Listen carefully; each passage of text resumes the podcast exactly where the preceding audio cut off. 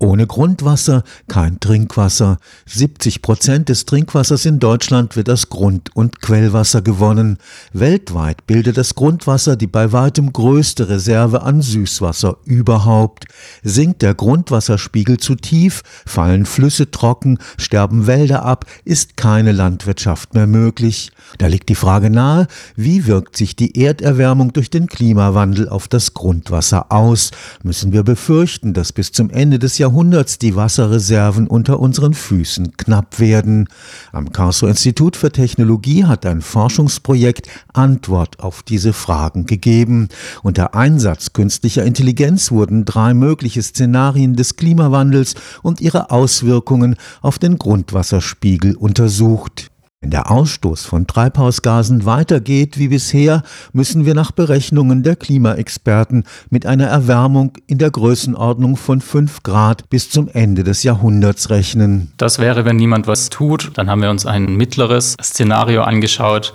Da reden wir von circa 2,6 Grad Erwärmung im globalen Durchschnitt. Und wir haben uns ein strenges Szenario angesehen, das dem Pariser Klimaabkommensziel von 1,5 Grad entspricht. Andreas Wunsch ist ist Doktorand am Institut für angewandte Geowissenschaften. Seit langem beschäftigt er sich mit Vorhersagen von Grundwasserständen.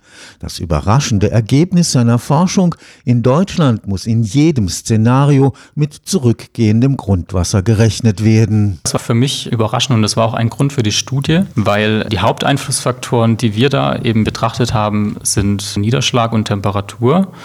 Und deren Entwicklung ist in ihrer Wirkung auf das Grundwasser bis zum Ende des Jahrhunderts eben teilweise gegenläufig. Wenn es mehr regnet, ist natürlich grundsätzlich mehr Wasser vorhanden, das potenziell in das Grundwasser sickern kann. Gleichzeitig bei erhöhter Temperatur haben wir eine verringerte Wasserverfügbarkeit für das Grundwasser, weil eben viel mehr direkt verdunstet. Und dann haben wir eben zunehmende Temperaturen, aber zunehmende oder abnehmende Niederschläge. Und da war jetzt die Frage, welcher Parameter dominiert das dann? Die höhere Temperatur gibt letztlich den Ausschlag. Die Studie zeigt auch, dass Nord- und Ostdeutschland besonders vom Rückgang des Grundwassers betroffen sein werden. Das ist ein Muster, das wir in allen drei Szenarien gesehen haben, dass vor allem Nord- und Ostdeutschland da eben ein räumliches Muster aufweisen von stärkeren Abnahmen am deutlichsten, natürlich im Worst-Case-Szenario. Aber das Muster hat sich tatsächlich auch durchgepaust bis in das optimistischste Szenario. Entsprechend schwächer, aber wir haben es dort auch gesehen. Der prognostizierte Rückgang kann lokal schwerwiegende Auswirkungen haben. Also das wirklich ganz in absoluten Zahlen zu quantifizieren mit so und so viel Zentimeter Rückgang ist relativ schwierig, weil das natürlich auch lokal sehr unterschiedlich sein kann.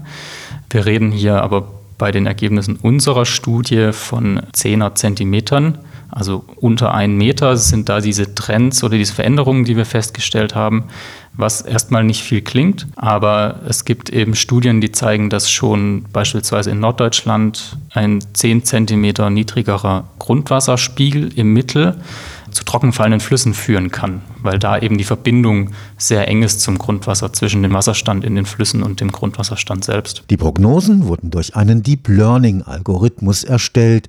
Trainiert wurde er durch Daten von 118 Grundwassermessstellen in ganz Deutschland. Sowohl die Grundwasserstände als auch beobachtete Klimatologie, das heißt Niederschlag und Temperatur waren unsere Eingangsparameter, um den Grundwasserstand zu simulieren. Und an diesen 118 Messstellen haben wir im Schnitt circa 30 Jahre an Trainingsdaten, wir bewegen uns da in so einem Rahmen von knapp unter 20 Jahren, im schlechtesten Fall bis gut 50, 60 Jahre, die an einzelnen Messstellen vorhanden waren. Und anhand dieser Daten in der Vergangenheit haben wir eben unsere Modelle lernen lassen, wie denn der Zusammenhang ist, wenn es regnet, wie wenn sich die Temperatur entwickelt, was macht dann das Grundwasser. Für den Hydrologen Andreas Wunsch zeigt das Ergebnis, wie wichtig eine nachhaltige Nutzung der Grundwasserressourcen sein wird. In diese Nachhaltigkeit fließt natürlich mit ein, dass man nur begrenzt Wasser entnehmen kann, sei es jetzt für Trinkwasser, Landwirtschaft oder Industrie.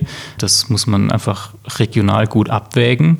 Gleichzeitig ist es aber so, dass wir eben durchaus auch, um speziell solche Situationen wie in den Sommern 2018 bis 2020, dass es Probleme mit der Trinkwasserversorgung gab. Sowas muss man einfach über Verteilungsnetze lösen. Also große Wasserversorger wie beispielsweise die Bodenseewasserversorgung oder die Landeswasserversorgung, die eben über große Entfernungen dann auch Wasser bereitstellen können, weil es eben lokal, regional Probleme geben wird. Und die muss man zumindest mal für die Trinkwasserversorgung auf jeden Fall auf diese Art lösen. Stefan Fuchs, Karlsruher Institut für Technologie